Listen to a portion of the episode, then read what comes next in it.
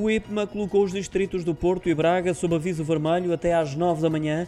As previsões apontam para chuva por vezes forte, acompanhada de trovoada e rajadas de vento. Segundo o Instituto Português do Mar e da Atmosfera, o aviso vermelho, mais grave de uma escala de 3, é emitido sempre que existe uma situação meteorológica de risco extremo. Sob aviso laranja estão os distritos de Viseu, Vila Real, Aveiro, Coimbra e Viana do Castelo. Passa a ser amarelo entre as 9 e as 21 horas.